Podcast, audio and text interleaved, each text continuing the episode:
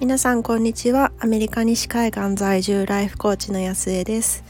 アメリカは今は、えー、12月の31日大晦日の朝の9時を少し回ったところです。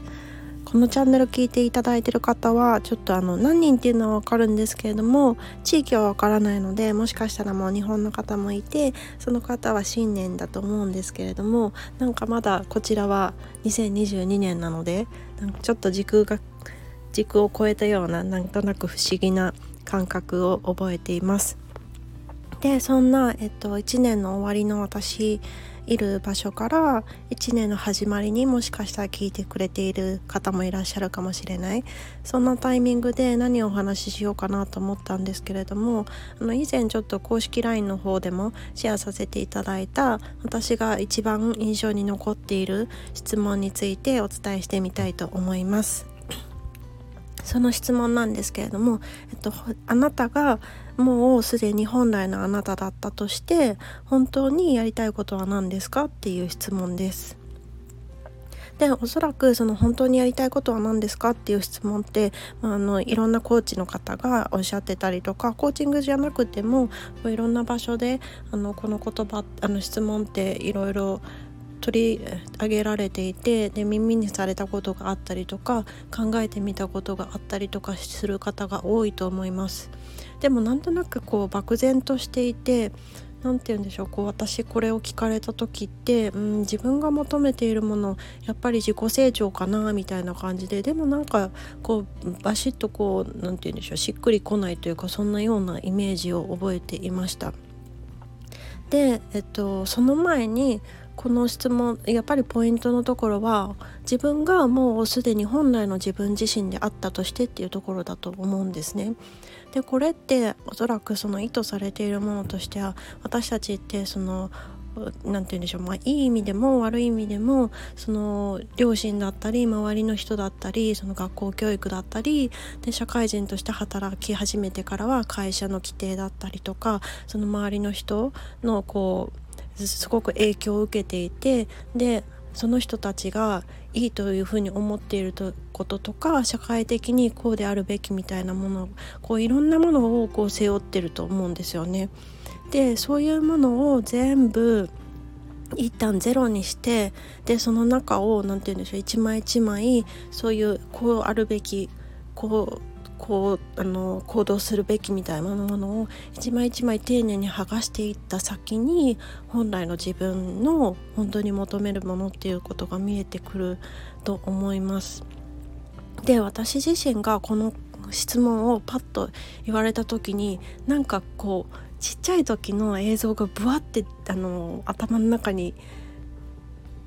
浮かんできたんですよね。なんかその映像っていうのが私小さい時すごい田舎に住んでいてであの山の上の方に 自分の家が建ってたんですね。でそこからの見晴らしって本当にすごく綺麗ででまあもちろんその家の近くちょっと下の方に他の家がわーって建ってるのも見えるんですけれどもで山山並みがちょっとこう何て言うんでしょう向こうの方に見えてでその先になんかちょっとまたいろんなこう街っぽいやつが見えるっていうようなあの風景を見てちっちゃい時あの育ってきたんです。でその時に何て言うんでしょうお昼じゃなくって私その夜の夜景がすごく好きで。で私の家の周りは本当に住宅街だったので夜になると、まあ、あの各家に明かりが1個か2個しかついてない本当に真っ暗になってるんですけれどもその遠くに見える山並みの先にはすごいこうキラキラ光る、まあ、多分ちょっと大きめの町だったと思うんですけどこうキラキラ光るところがすごい広がってたんですよね。なのでもう2階からの方がよく見えたので2階は父の部屋だったんですけどそこにこうこっそりあの入り込んでであの明かり部屋の明かりもつけずにこう窓のカーテンを開けてで遠くに見えるそのすごいキラキラしてるところを見ながらあそこの街みたいに見えるところにはあのどんどんな場所なんだろうってどんな人がどんな生活してるんだろうっていうのをすごいこう考えてたんですよね。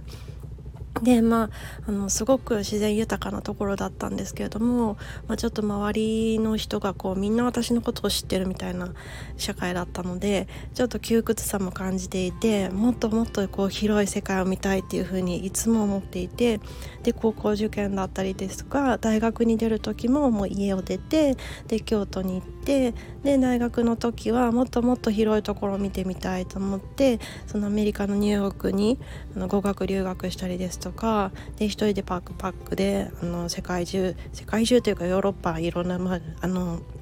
場所を回ったりとかそういうことをしてたんですけれどもなんかそういうのがブワーってこう自分の中で映像として出てきてあ私は自己成長っていう風に思ってたけどそれってこうちっちゃい時からずっと思っていた広い世界を見たいもっともっと自分の世界を広げていきたいっていうそこにこうルーツがあったんだなっていうことを本来の自分だったらっていう言葉がきっかけになって思い出したというかこ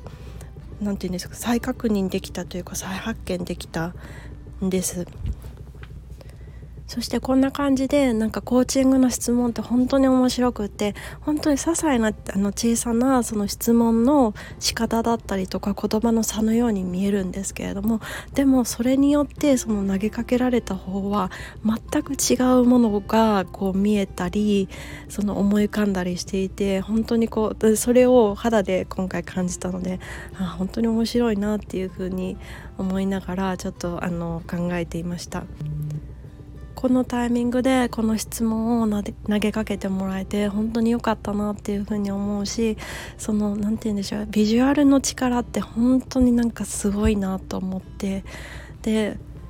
かつ私の場合はそのビジュアルとか思いが本当に小さな頃からずっと持っていたものだったのでもうなんか本当にあこういう風にこう自分の世界を広げていってもっともっと広い世界を見ていくそんな2023年にしていきたいなっていう風に思っています。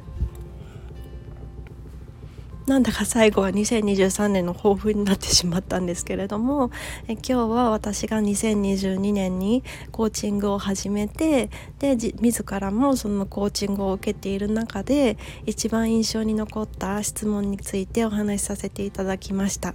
どなたかの考えるきっかけになっていたらすごく嬉しいなと思います。では、えっと、日本の皆様は明けましておめでとうございます。でアメリカに一緒にいらっしゃる皆様は2022年最後の一日思いっきり楽しんで2023年を迎えていきましょう。今日もありがとうございました。